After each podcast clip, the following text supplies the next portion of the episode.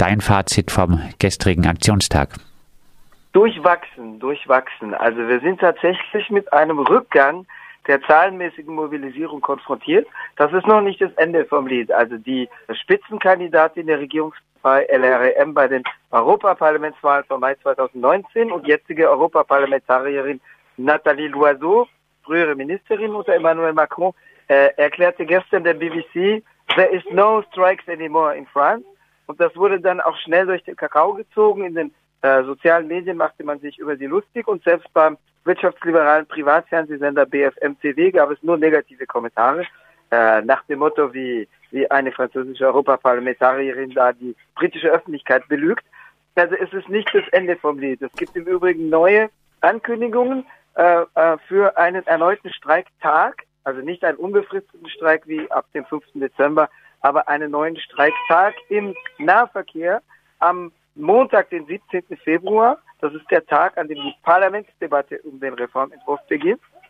Und es gibt einen weiteren Aktionstag, 14 Tage nach dem gestrigen, also am Donnerstag, den 20. Februar. Es ist also nicht das Ende vom Lied, aber man muss gleichzeitig konstatieren, dass es einen Rückgang gibt. Am gestrigen Tag demonstrierten in Paris laut Angaben der CGT 130.000, laut Angaben der Behörden 15.000 Menschen in Paris. Das sind äh, bei den Behördenangaben etwas mehr als die Hälfte weniger, etwas über die Hälfte weniger als äh, beim äh, Aktionstag davor. Bei den Angaben der CGT ist es ein Drittel so viel wie äh, am Aktionstag davor. Äh, das heißt, es gibt durchaus einen Rückgang zu verzeichnen. Es ist andererseits erstaunlich, wie viel noch passiert, ähm, nachdem ja doch äh, eine gewisse finanzielle Erschöpfung stattfindet, weil die, zumindest diejenigen, die streiken oder die sich einen freien Tag nehmen, ähm, wenn sie demonstrieren gehen, die verlieren ja materiell. Also wer sich einen freien Tag nimmt für einen Aktionstag unter der Woche, äh, verliert einen Urlaubstag äh, oder Freizeitausgleichstag. Wer äh, streikt, verliert Geld. Es gibt diese berühmten Streikkassen, also die, die stärkste, die bei äh, die durch CGT-Strukturen unterhalten wurde, hat drei Millionen Euro ausgeschüttet. Aber das wären 300 Euro, wenn es an 10.000 Streikende ging. Das heißt, es kompensiert den Einkommensverlust materiell nicht, auch wenn es zusätzlich zu diesen Kassen Solidaritätssammlungen in den Demonstrationen, bei Solidaritätspartys, unzähligen inzwischen und so weiter gibt. Aber es, es findet keine reale Kompensation der vollständigen Einkommensverluste statt. Also insofern ist es schon bemerkenswert, was noch passiert. Heißt, ich, ich entnehme aber deinen äh, Ausführungen vom Anfang, dass es durchaus äh, auch noch wirkliche Streiks gibt. Ja, also etwa bei der Müllabfuhr, wenn man, also ich bin nicht nur freier Journalist, ich bin auch Anwalt, bei meiner Kanzlei stapelt sich vor meiner Kanzlei, also unter drei Stockwerke unter meinem Fenster stapelt sich seit Tagen der Müll und auch andernorts in Paris, also es wird sozusagen immer mehr. Das heißt, die äh, Müllverbrennungsanlage im Südosten von Paris, die die, die, die um, Gutteil der Hauptstadt entsorgt, äh, wird äh, seit bald einer Woche erfolgreich bestreikt. Ähm, es gibt im Bildungswesen, also im staatlichen Schulwesen, in Anführungszeichen Streiknester, wo es allerdings äh, tatsächlich nur äh, vergleichsweise gering ausschlägt, ist die gesamte Privatwirtschaft. Also es gab und gibt Streik auch äh, in Anführungszeichen Streiknester in der Privatwirtschaft, aber das wird im Wesentlichen durch Gewerkschaftsmitglieder und dort hauptsächlich durch solche der CGT getragen. Das heißt, es ist keine Massenstreikbewegung. Es gibt dort auch Solidarität. Also etwa in der liberalen Pariser Abendzeitung Le Monde, in der ein Teil der Redaktion durchaus eher Macron nahe ist, wo aber ähm, im, im Bereich der Sozialreportagen durchaus auch kritische Geister bis hin zu ausgeprägt Linken berichten. Da gab es gestern Abend einen interessanten Bericht. Äh, da waren Leute bei vor Ort bei äh, Peugeot, bei, bei den Automobilproduktionswerkstätten westlich von Paris. Da wurden in einer Stunde äh, 6000 äh, Euro gesammelt äh, in einer Stunde 3000 Euro gesammelt äh, auf dem Parkplatz. Das heißt, die, die Leute waren durchaus, die, die abhängig Beschäftigten waren durchaus solidarisch, aber dort streikten an den Aktionstagen nur Gewerkschaftsmitglieder und vor allem solche der CGT. Und das gilt auch andernorts, weil man sieht ja die Delegationen, die Abordnungen aus den Großbetrieben, in den verschiedenen Pariser Großdemonstrationen, die ich in Gänze gesehen habe, waren immer wieder Abordnungen da von Peugeot, von Renault, äh, von Total, also aus den Raffinerien, ähm, von Colgate und Palmolive, also von Kosmetikherstellern, Chemiebetrieben. Aber das waren Leute, die unter CGT fahren, liefen und einige Dutzend, also in Betrieben, in denen Tausende arbeiten. Das heißt, in der Privatwirtschaft bleibt es schwierig. Es hat was mit dem verschlechterten Kräfteverhältnis im Laufe der Jahre äh, zu tun. Ähm, es hat was mit laufenden Lohnverhandlungen dort zu tun, die oft zum Jahresanfang äh, laufen. Es hat was mit Umstrukturierung zu tun. Und es hat schon auch was mit Resignation zu tun, dass die Leute sich sagen, äh, wenn ich Geld verliere, es bringt ja sowieso nichts. Das ist in den öffentlichen Diensten noch besser. Dort sieht das Kräfteverhältnis anders aus. Aber in der Privatwirtschaft ist es nicht so, dass das Kapital tatsächlich große wirtschaftliche, große wirtschaftliche Einbußen zu verzeichnen hätte. Heißt äh, aber auch, dass die Pseudo-Zugeständnisse der Regierung und auch der darauffolgende Rückzug der sozialdemokratischen CFDT-Gewerkschaft doch äh, schon ein bisschen Schwung aus den Protesten genommen haben. Das glaube ich nicht, weil äh, an diese Pseudo-Zugeständnisse glaubt niemand unter denen, die teilgenommen haben. Äh, auch an die CFDT glaubt niemand unter denen, die tatsächlich protestierten und streikten oder fast niemand. Die CFDT war auch real nicht so stark wirklich an den Protesten beteiligt. Äh, zumal die verbalen Zugeständnisse längst auch wieder zurückgenommen wurden. Das verbale Zugeständnis vom Samstag, den 11. Januar, lautete ja, das Arche Pivot, also das Scharnieralter, ist zurückgezogen und es bleibt bei den anderen Aspekten der Reform, also insbesondere der Umstellung auf eine lebenslange Berechnung äh, der gesammelten Rentenpunkte über das gesamte Erwerbsleben, was es eben nicht mehr erlaubt, die schlechten Beitragsjahre, die Teilzeitjahre und so weiter herauszurechnen, wie es bisher der Fall war, wo äh, im öffentlichen Dienst die letzten sechs Monate der Laufbahn, in der Privatwirtschaft die besten 25 Beitragsjahre gewertet wurden und für den Rest halt gezählt wurde, ob die Beitragsjahre vorhanden sind, aber ähm, wo sie nicht in die Berechnungsgrundlage, in die Bemessungsgrundlage einflossen. Äh, das ist ja der Kern der Reform. Die Altersmaßnahme, die dafür sorgt, dass Leute, die die vollen Beitragsjahre haben, aber unter 64 sind, äh, finanziell bestraft werden sollen. Da wurde angekündigt, die wird zurückgenommen, allerdings bis 2027. Das war die ursprüngliche Ankündigung. Im Moment ist allerdings die Sprachregelung der Regierung seit der Verabschiedung, seit der Annahme des Reformentwurfs im Kabinett am Freitag, den 24. Januar, nein, nein, das Scharnieralter ist doch drin, das ist doch im Gesetzentwurf drin. Also selbst verbal ist dieses Zugeständnis längst wieder zurückgenommen. Es wird nicht mehr gesagt, dass die Altersmaßnahme ist rausgefallen, äh, sondern es wird gesagt, doch, die steht doch drin medial breiter rezipiert wurde vor einiger Zeit äh, das Stromabstellen bei der CFDT durch die äh, CGT, durch CGT-Gewerkschaftler aus Protest gegen den CFDT-Kurs oder auch das Stören äh, von Veranstaltungen, äh, die Regierungsmitglieder besuchen wollten. Gehen solche Aktionen weiter, ersetzen solche Aktionen äh, die Streiks, die sich viele nicht mehr leisten können? Ersetzen können sie sich sicherlich nicht. Äh, es ist sozusagen Kommunikationsguerilla. Äh, das findet weiterhin statt, wobei es gab eine ganze Welle in der letzten Januarwoche. Das Ding damit zu tun, in Frankreich präsentieren Offizielle ihre Neujahrswünsche des gesamte, der gesamten Monat Januar hindurch.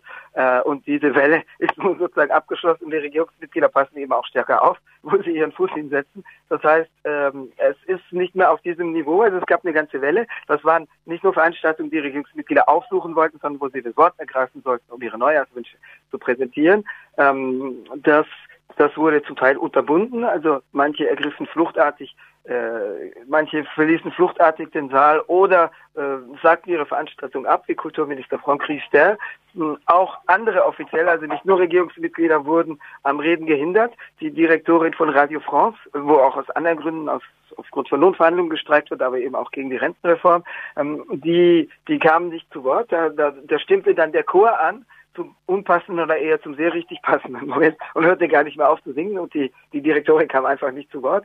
Ähm, und das ist Kommunikationsgeräte, das findet tatsächlich weiterhin statt. Es gibt auch andere Aktionen, die jetzt ein bisschen den eher klassischen Transportstreik abgelöst haben. Gestern waren etwa die ähm, Hochschullehrer und äh, Forscher im Bereich äh, der Rechtswissenschaft unterwegs und die mauerten dann den Eingang zum Justizministerium mit ihren Gesetzbüchern zu ähm, also diese roten Codes, was in Deutschland ungefähr dem Schönefelder, den die Jurastudierenden mitführen, entsprechen würde, also vom Gewicht und auch vom Aussehen, die sind beide rot eingebunden und ziemlich dickleibige Bücher. Und die mauerten einfach mal symbolisch den Eingang zum Ministerium zu. Das re regt natürlich äh, öffentliche Aufmerksamkeit an. Ruft öffentliche Aufmerksamkeit hervor. Das führt aber nicht zu finanziellen Einbußen beim Kapital, wie etwa ein Paralysieren des Transportsektors das herbeiführen würde. Wobei da soll man natürlich nicht den Mythos aufsitzen, dass wenn der Transportstreik das alles lahm liegt. Also in Paris die Mehrzahl der Lohnabhängigen, die in der Privatwirtschaft überwiegend weiter arbeiteten, auch im Dezember, die kamen vom Fleck. Es war ja nicht so, dass alles paralysiert gewesen wäre. Ähm, Paris hat einen Radius von sechs Kilometern, also vom Zentrum vom innersten Zentrum zum äh, zur Stadtgrenze sind es sechs Kilometer. Das heißt, die Mehrzahl der Leute kann das zum Notfall auch zu, zu Fuß äh, gehen. Also zum, zum Arbeitsplatz, wenn er innerhalb von Paris liegt. Bei den, in den Banlieues, in den Trabantenstädten wird es dann schwieriger. Und es verkehrten Buslinien, es verkehrten Straßenbahnlinien. Die Straßenbahnlinien verkehren erst seit einem knappen Jahrzehnt. Das heißt, das Personal ist jünger eingestellt, ist anders zusammengesetzt, ist wesentlich weniger gewerkschaftlich organisiert. Es gibt, was es 1995 beim damaligen großen Transportstreik nicht gegeben hat, vollautomatische, also fahrerlose Linien. Äh, Im Moment nur in West-Ost-Richtung, die Linie 1 und die Linie äh, 14. Es wird aber die Linie 4, die Nord-Süd, äh, Paris in Nord-Süd-Richtung durchquert, gerade auf vollautomatisch umgestellt. Das heißt, ein Transportstreik kann nicht allein so viel lahmlegen, dass er genügen würde, den Streikbewegung anders, anderorts zu ersetzen. Äh, der, der ruft aber natürlich trotzdem Arbeitsverzögerungen hervor, spätere Öffnungszeiten, frühere Schließungszeiten in vielen Bereichen. Äh, das heißt, der kostet dem Kapital trotzdem Geld. Und äh, mit und mit den äh, mit der Digitalisierung könnten sich äh, deinen Ausführungen zu folgen auch die Bedingungen äh, für solche Transportstreiks äh, eher verschlechtern. Berner, vielleicht blicken wir auch noch mal auf die internationale Ebene von anderen Gewerkschaften, auch in Deutschland, äh, kommt ja, obwohl die Proteste, Streiks schon sehr lange andauern, relativ wenig äh, Solidarität äh, mit den französischen Protestierenden. Wird das in Frankreich diskutiert? Nicht so, also äh, Deutschland wird im Moment vor allem wegen, den, äh, wegen der Thüringen-Affäre äh, wahrgenommen. Ähm, ich denke, die Nicht-Gewerkschaftsmitglieder wissen in der Regel gar nicht unbedingt, wie deutsche Gewerkschaften aufgestellt sind. Die sind ja, also jedenfalls auf Ebene der Apparate, innerhalb der Gewerkschaft gibt es natürlich andere Strömungen und zum Glück, aber äh, die sind ja eher wie die CFDT ausgerichtet. Und äh, das ist den Gewerkschaftsmitgliedern bekannt. Ich glaube, in der äh, breiten Bevölkerung entzieht sich das der Kenntnis der Leute, wie, wie deutsche Gewerkschaften funktionieren. Da fasziniert Deutschland eher als ein Land, wo der, wo der Schornstein noch brummt sozusagen. Ähm, was stärker wahrgenommen wird, sind die belgischen Gewerkschaften. Erstmal, weil es dieselbe Sprache ist, weil äh, zumindest ein Teil Belgiens auch Französisch spricht und weil es da auch handgreifliche, oder nicht handgreifliche, also nicht militante, aber ähm, greifbare Solidarität gegeben hat, weil belgische Gewerkschaften auch überwiesen haben äh, und nicht nur symbolische Summen an die Streikkassen in Frankreich. Dann äh, abschließend, ähm, gibt es nach so langer Zeit überhaupt noch Chancen, die Rentenreform zu kippen oder sitzt Macron das Ganze nicht äh, doch einfach aus?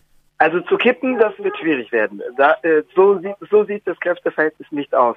Äh, zumal ja der Prozess schon weit fortgeschritten ist. Also die Parlamentsdebatte beginnt am 17. Februar und wird zunächst 14 Tage dauern, was auch außerordentlich kurz ist äh, für ein so äh, tiefgreifendes Regelwerk. Da gibt es also auch Kritik aus bürgerlichen Kreisen und aus institutionellen Kreisen, dass man sagt, eine Reform, die ein Rentensystem für die nächsten 50 Jahre neu aufstellen äh, soll, die kann man nicht innerhalb von 14 Tagen verabschieden. Aber das, da, da zieht die Regierung tatsächlich ihren Stiefel durch. Ähm, die, äh, die Ausschusssitzungen laufen ja längst. Das wird noch einige Verzögerungen geben. Es gibt etwa auch parlamentarische Kommunikationsguerilla. La France Insoumise, also die linke Oppositionspartei, hat 19.000 Änderungsanträge gestellt, wobei die Änderungsanträge oft darauf hinauslaufen, dass dieser Satz gestrichen werden soll und dann die nächste Zeile und dann die übernächste Zeile und dann die überübernächste Zeile. Also es gibt eben Leute auch im bürgerlichen Lager, die sagen, das sei äh, verantwortungslos und sei, ähm, sei äh, sei Sabotage, aber der, das, das, das freut natürlich einen Teil der Öffentlichkeit. Also ähm, die die Wahrnehmung dafür ist schon da. Dass es das verhindern kann, das glaube ich nicht. Da müsste einiges passieren.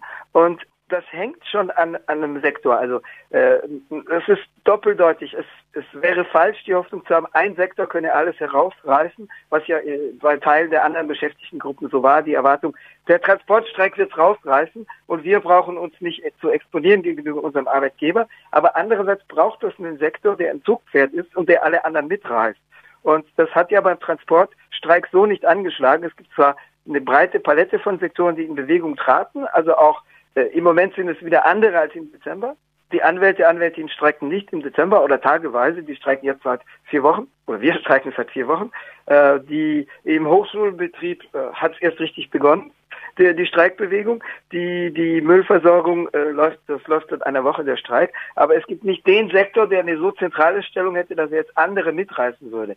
Also die sogenannte Reform oder Konterreform zu kippen, das wäre, äh, das wäre natürlich das richtige Ziel. Das ist aber ein hoher Anspruch. Da bestehen ich will natürlich keinen Defetismus verbreiten, man muss dafür kämpfen, aber da, da bestehen doch erhebliche Zweifel im, im, im momentanen Zustand. Äh, was bereits passiert ist, ist, dass die Regierung ganze Sektoren nicht ausnehmen musste von der Reform, aber ihnen garantieren, dass es erst für Jahrgänge äh, ab 1980 oder 1985 oder äh, für die ab jetzt neu eingestellten gilt. Äh, das heißt, es gibt genau den Flickenteppich, den die Regierung mit der Reform zu verhindern vorgab. Mm, das äh, ist bedeutet natürlich darauf hin, dass die Bourgeoisie da strategisch denkt, also nicht alles sofort durchsetzen möchte, aber äh, tatsächlich für die nächsten 50 Jahre plant. Ähm, kleiner, äh, kleine Anekdote dazu, in, in, in einer Mailbox wie der Main kommt im Moment kommt eine wachsende Zahl von Spams herein äh, die Werbung enthalten, die direkt daran aufhängen, äh, zu sagen, kauft unsere Finanzprodukte, die Rentenreform kommt. Äh, das heißt, da sind in diesem Fall Urheber von Spams, aber eben nicht nur Spam-Fluter, sondern auch Versicherungskonzerne und andere längst auf den Trichter gekommen, dass sich da jetzt ein Markt auftut. Und das ist die strategische Absicht, die auf Jahrzehnte hinaus äh, geplant wird. Und davon die äh, Eliten abzubringen, da bräuchte es tatsächlich mehr, als was im Augenblick passiert. Das sagt der freie Journalist und Jurist Werner Schmid aus Paris. Mit ihm haben wir über den aktuellen Stand der Proteste gegen die neoliberalen Rentenreformpläne in Frankreich gesprochen.